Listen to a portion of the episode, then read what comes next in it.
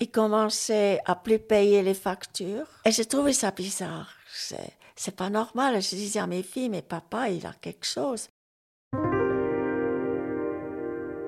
Bienvenue dans le podcast Si tu savais, un podcast qui donne la parole aux seniors sur des sujets qui nous concernent de près ou de loin. Parce qu'entendre les seniors permet de prendre la mesure de ce qui a évolué et parce que leur vécu peut nous aider dans notre propre cheminement. Je suis Merrigan Joseph, chargée de projet chez ProSenec Toutevo, et j'ai le grand plaisir d'animer ces rencontres.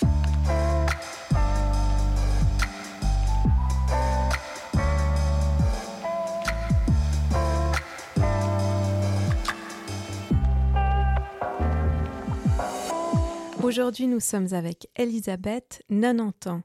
Elle nous parle d'amour, de son besoin d'aider l'autre et de son expérience avec son mari atteint d'Alzheimer. Mais commençons par le début. Par le métier de ton père qui était administrateur, tu as passé ton enfance sur le site de l'hôpital psychiatrique pour lequel il travaillait. Tu étais entouré du personnel soignant, mais aussi au contact des malades. Est-ce que cet environnement t'a beaucoup euh, influencé? Oui, absolument. Même 200 D'abord, je voulais devenir médecin Mhm.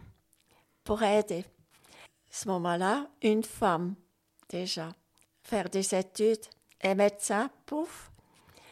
Et ça coûtait énormément à mes parents. Mhm. Un studio, le matériel, il faut acheter. C'était impossible. Mhm. Pas possible. Alors, j'ai fait comme tout le monde, secrétariat. Et voilà. Quand tu as rencontré ton mari, tu avais euh, 22 ans, c'est juste? Oui. Alors, ça, c'était très bizarre parce que moi, je fréquentais quelqu'un d'autre. Et puis, c'était un soir au bord du lac à Lucerne. Il y avait dancing. Et puis, c'est un jeune qui venait toujours me chercher pour danser. Mais c'était pas ça parce que moi, j'avais quelqu'un d'autre. Et puis, il me demande euh, s'il peut me revoir. Puis, je lui dis non, je pars demain à Vevey. C'était le cas. Tu partais vraiment à Vevey le lendemain?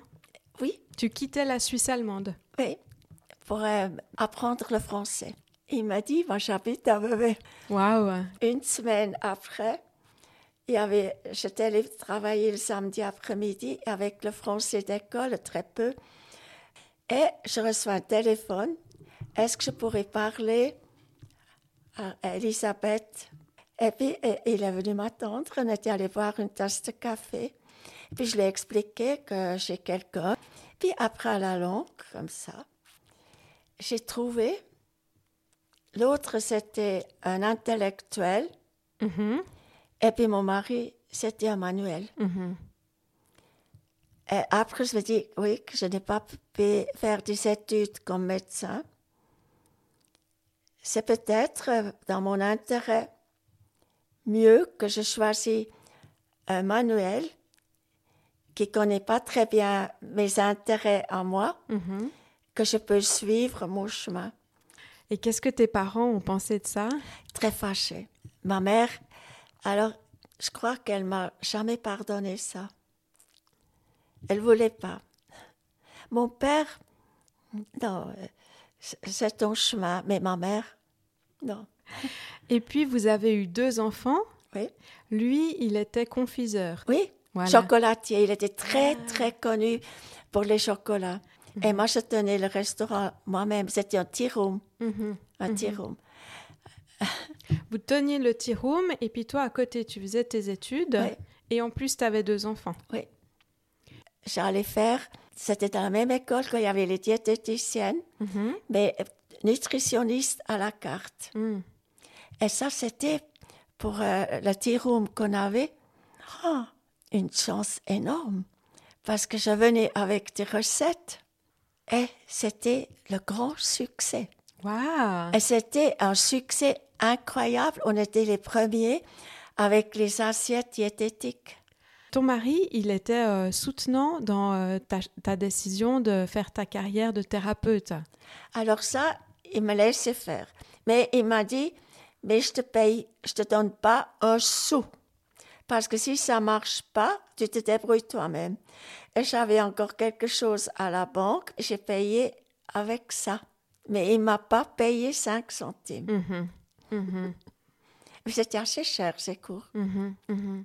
Et puis ensuite, tu as pu pratiquer comme thérapeute. Quel genre de thérapeute? Je me suis spécialisée dans beaucoup de choses. Kinésiologue, cerveau gauche, cerveau droite, l'équilibre, petite motricité, tout ça. Mhm. Et puis après, normalement, je pouvais avoir le titre kinésithérapeute. Ça, c'était le départ de mon cabinet. Il y avait des clients depuis le matin jusqu'au soir. Et puis, j'ai l'impression que tu avais cette vie euh, bien chargée entre ta pratique, Oh, tes deux enfants. Où est-ce que le couple trouvait sa place dans, dans tout ça? Et je crois que c'était positif. C'était même très positif parce que mon mari a trouvé une femme dynamique Donc toi à la maison. Oui. Il pouvait pas se plaindre. Mhm. À côté, je faisais quand même tout. Mais moi-même, aujourd'hui, je comprends pas comment j'ai pu faire. Quand tu dis je faisais tout, c'est-à-dire que à la maison, tout ce qui était... euh, À l'éducation de mes deux filles, Et puis, tu avais de l'aide pour le ménage? Non, pas du tout.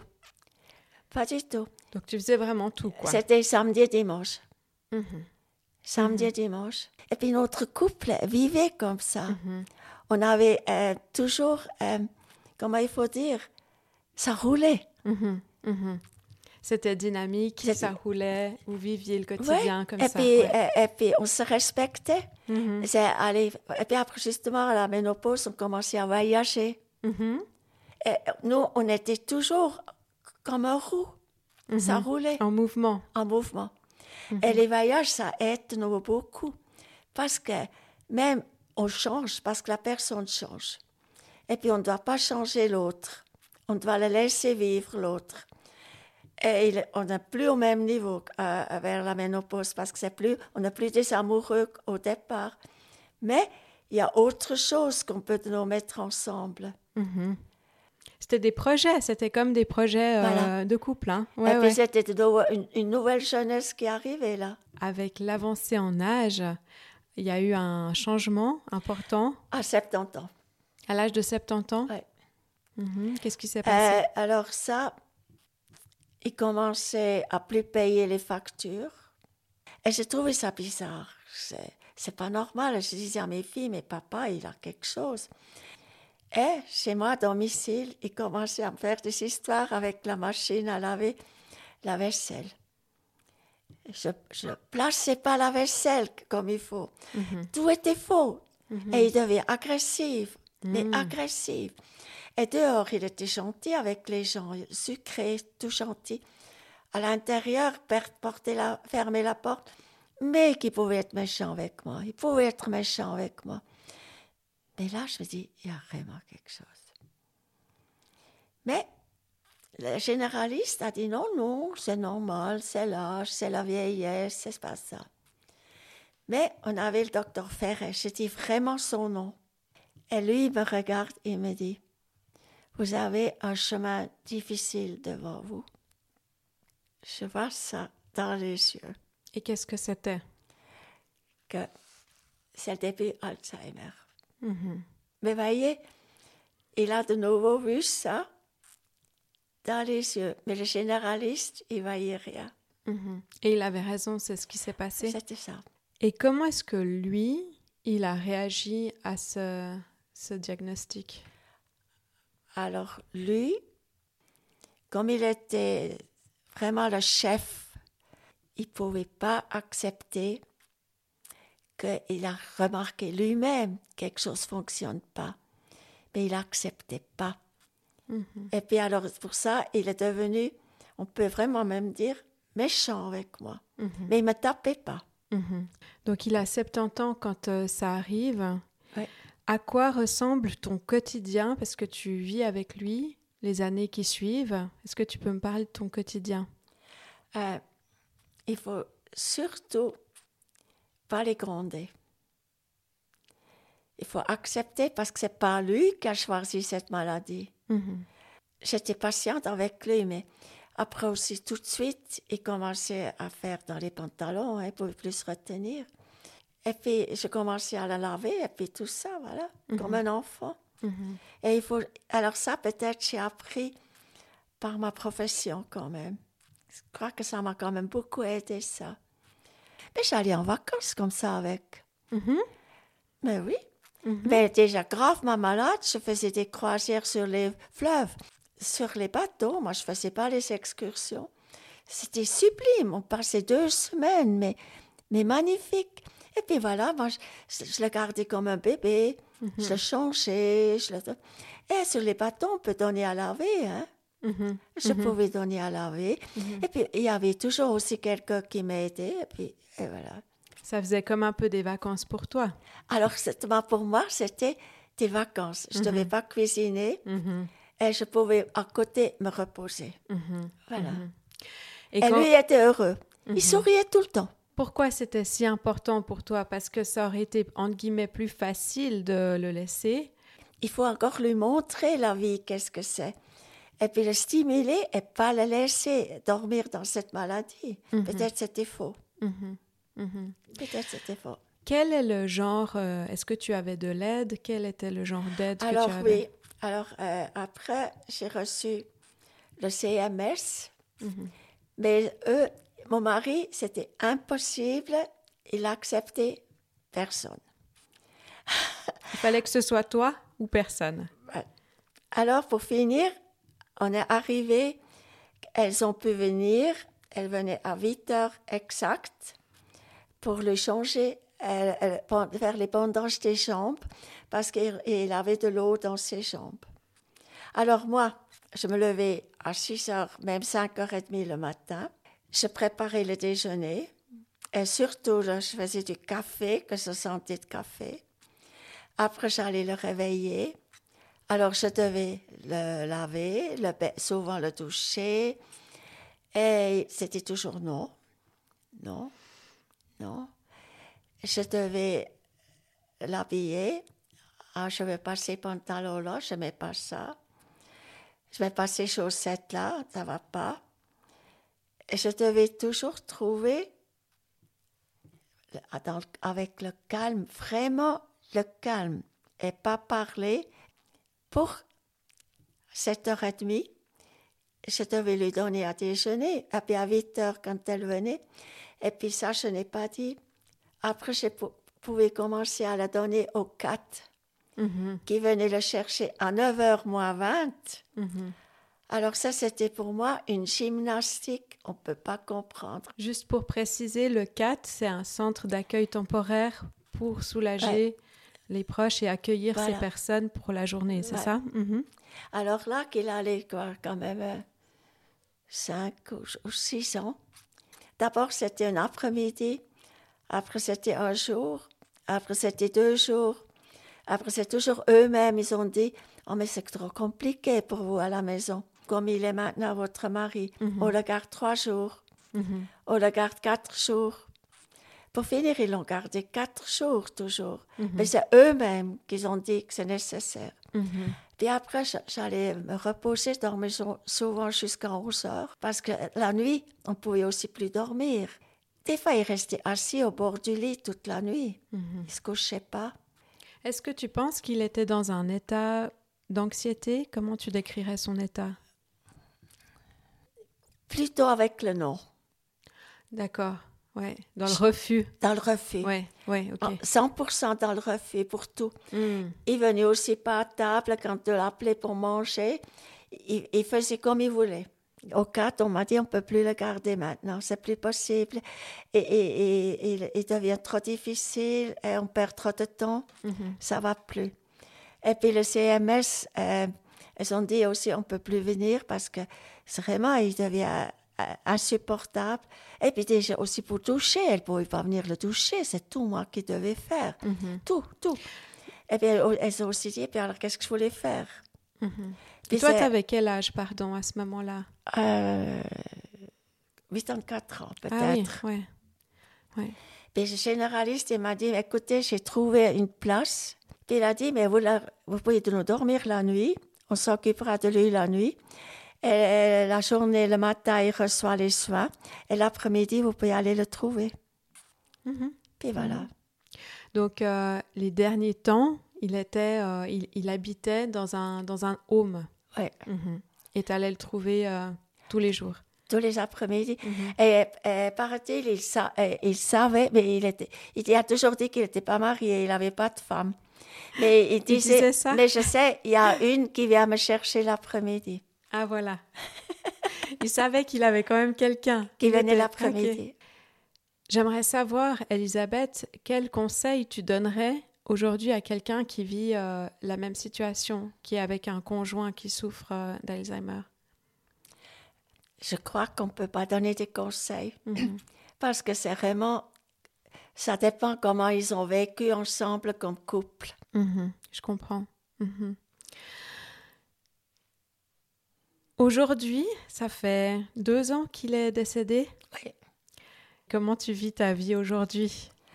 Alors, au début que j'étais en souci, je me suis dit, mais je vais m'ennuyer parce que je peux plus aller quand même le trouver l'après-midi. Qu'est-ce que je vais faire toute seule dans une deux pièces assez éloignée de tout? Mais non, mais ça, allait tout de suite. Je fais partie du Kaleidoscope. Donc d'une association? Ah, c'est une association? Maintenant, c'est Prosenec toute. C'est Prosenec tout le départ. Et puis, euh, je fais lecture, je fais musée, je fais, je fais beaucoup de choses là. Avec les sorties de Prosenec tout, j'achète mon bonheur. C'est vraiment mon bonheur. Et maintenant, je m'inscris presque pour toutes les sorties. Au début, c'était seulement deux ou trois. Et maintenant, alors, euh, oui, je vais presque chaque fois j'ai commencé à avoir des copines. Et puis je fais beaucoup aussi avec euh, l'université populaire. Plein d'activités. Euh, et puis curieuse. Oui, oui. Et je suis toujours en promenade dans la forêt. Mm-hmm. Et ici, je commence à connaître pas mal de monde. Par, vers les arrêts de bus, on commence à se parler. Mm-hmm. Mais je ne suis jamais seule. Tu as une vie sociale très riche à ce que j'entends. Oui. Hein? Mhm. Mhm. Et tu te sens pas seule, pas spécialement seule. Je ne suis pas solitude, non. Mais j'ai aussi beaucoup de contact avec mes filles et mes petits-enfants. Oui, oui. Oui. À ton avis, qu'est-ce qui te maintient en forme? En vieillissant, il faut bouger. Il ne faut mhm. jamais rester assis. Il ne faut pas rester à domicile. Après, dans mon cabinet, j'ai commencé à enseigner ça.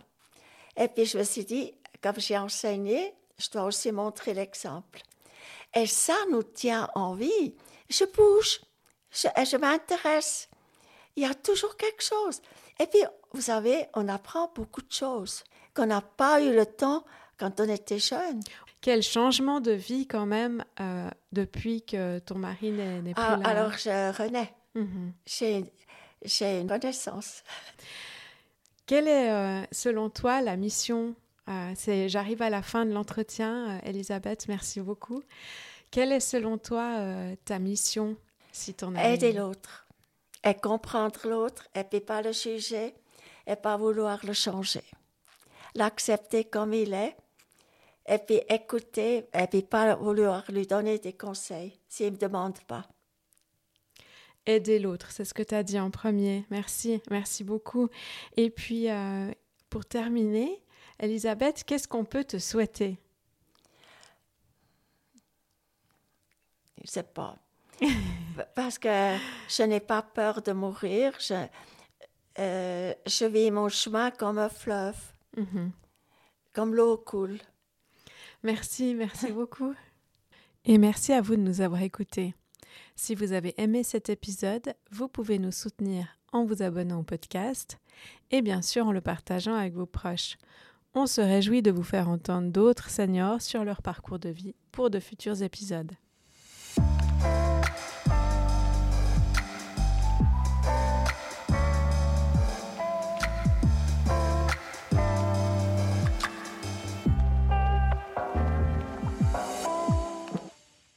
Si tu savais est un podcast proposé par ProSenectutevo.